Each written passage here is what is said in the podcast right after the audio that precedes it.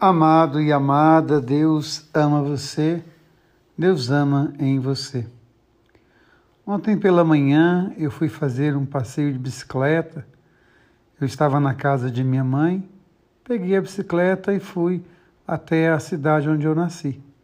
Minha mãe mora na cidade de Rio Pomba, no estado de Minas Gerais, e eu fui até a cidade de Tabuleiro, vizinha de Rio Pomba, e fiquei pensando no caminho que eu estava indo a cidade onde eu nasci.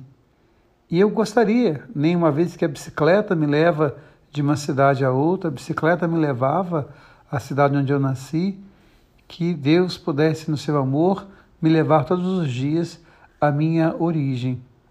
Quando o profeta Isaías fala para nós, o Senhor deu-me língua adestrada para levar consolo à pessoa abatida.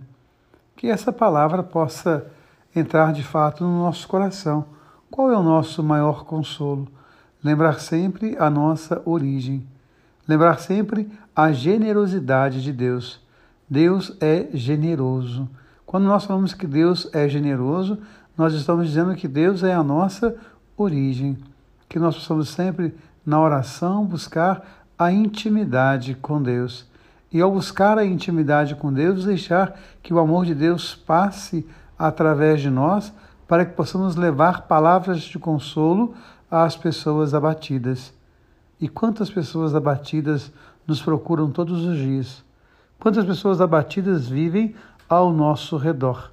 E quando nós entramos no Evangelho, esse texto tão doído, eu fico pensando em Judas, que conheceu Jesus, que conviveu com ele, mas não deu conta e acabou por negá-lo, acabou por traí-lo, acabou por vender Jesus.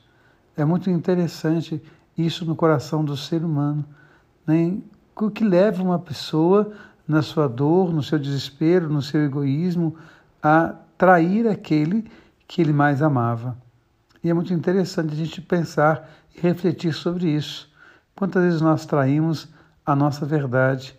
Quantas vezes nós traímos a nossa essência? Por isso eu dizia no início da reflexão quando nós falamos de a bicicleta que me leva até a cidade onde eu nasci. Que o amor possa me levar até a minha origem divina, para que eu possa quebrar tudo aquilo que foi traição na minha vida, a minha essência, a minha verdade, ao amor de Deus.